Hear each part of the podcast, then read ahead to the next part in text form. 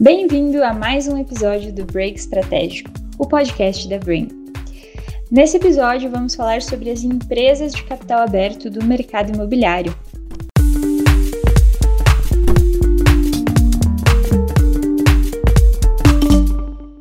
Se você nos acompanha nas mídias sociais, sabe que a gente publicou recentemente um relatório com uma análise sobre essas empresas, referente ao segundo trimestre de 2023. E nesse podcast eu tô aqui com o Guilherme Werner, sócio consultor da Brain, para contar um pouquinho para vocês sobre o que a gente percebeu no relatório. E para começar, Guilherme, queria te perguntar o seguinte: ao analisar os lançamentos imobiliários das empresas de capital aberto, a gente notou uma queda em número de unidades, porém um aumento do VGL. O que isso significa? O que ocorreu com as empresas de capital aberto também retrata o que a gente vê de forma mais disseminada em vários mercados brasileiros. A queda em unidade não representando necessariamente a queda em VGL, né, em valor geral lançado. Isso decorre de dois principais fatores. O primeiro e o mais representativo é a queda de unidades lançadas no programa Minha Casa Minha Vida ao longo do primeiro semestre como um todo. E por que isso? Né? Isso ocorreu é, de forma mais acentuada pelo compasso de espera que o setor viveu. O setor, eu digo, inclusive, os próprios clientes, mas sobretudo o empresariado. Quanto ao novo, novo Minha Casa Minha Vida, que, que entrou em vigor aí entre final de julho e início de agosto. É, então, o empresariado, em alguns momentos, preferiu segurar os lançamentos né, segurar os lançamentos é, de, deste padrão de produto, vislumbrando o que de fato é, ocorreu uma melhora né, no ambiente para se lançar esses produtos a despeito do, da, da, nova regulamentação do programa. Então, esse é o principal ponto. E um segundo ponto, mas não menos importante, é a própria elevação no ticket médio das unidades é, colocadas nos demais padrões, no mercado de MAP, né, de médio alto padrão. Então, além de a gente ter uma queda no Minha Casa Minha Vida, essa queda também foi atrelada a um padrão de produto é, com tickets médios mais elevados uh, ao longo do, do, segundo trimestre, fazendo, portanto, que a queda em unidades ocorra, mas haja um aumento, ainda que leve, em VGL. E mesmo com a redução das unidades lançadas, em relação às vendas, no segundo trimestre desse ano foram vendidas aproximadamente 2.500 unidades a mais do que no mesmo período do ano anterior. E em VGV, o aumento foi de 13%. Se a gente comparar semestre contra semestre, o aumento de vendas é até maior. O que, que isso indica? Isso mostra realmente que ah, há primeiro um ambiente favorável à venda de imóveis, mesmo num, num, num ambiente econômico que em tese seria mais favorável, né?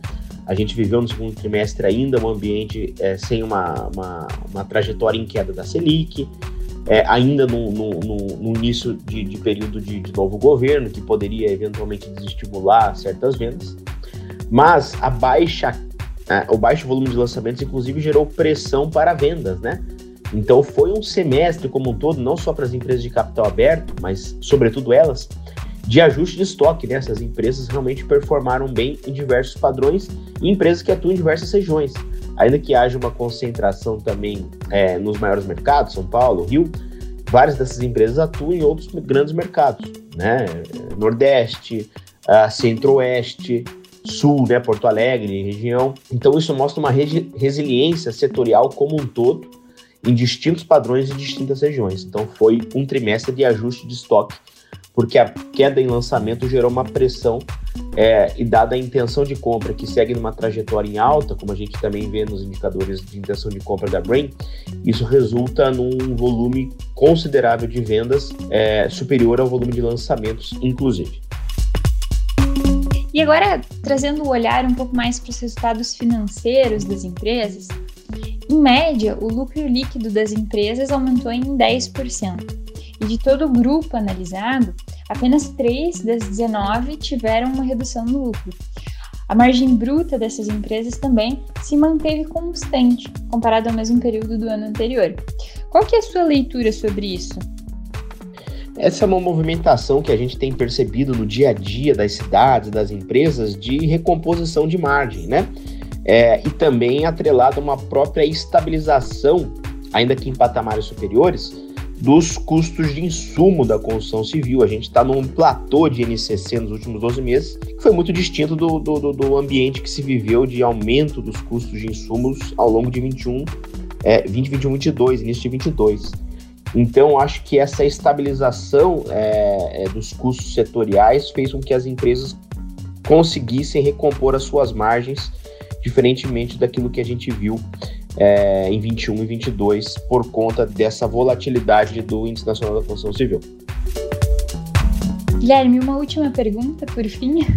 Agora, não olhando apenas para este grupo de empresas, mas para todo o mercado imobiliário, como que foi o ano até agora e o que a gente pode esperar do final desse ano, né? Desse, desses meses que a gente ainda tem pela frente? A verdade é que a gente chegou, chega já no terceiro trimestre muito melhor do que se imaginava lá nas previsões de novembro e dezembro, as previsões que projetavam 2023. Uh, a gente passou realmente por um primeiro semestre de baixíssimo volume de lançamentos, algumas cidades aí com quedas expressivas em volume de unidades, por motivos que aqui eu já elenquei, é, e isso fez com que os estoques fossem regulados, né? É, há uma certa preocupação ainda para a gente ver essa trajetória de queda de Selic, que isso anima aí para o final do ano. É, Espera-se, portanto, que isso gere um efeito dominó é, nas taxas de financiamento imobiliário, possivelmente é, mais para o ano que vem, esse fenômeno.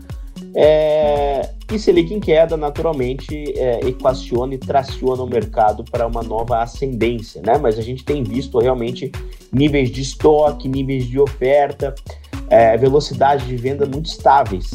Nada comparado ao pico, né? Foi um momento de pico que se viveu entre 21 e 22, mas 2023 será o terceiro melhor ano da história, seja em concessão de crédito, seja em volume de vendas em dinheiro em, e em unidades. Guilherme, muito obrigada por participar desse episódio com a gente, por compartilhar aí o seu conhecimento e as suas análises sobre o setor e sobre as empresas de capital aberto. Agradeço o público também que nos acompanhou até o final desse episódio e até a próxima.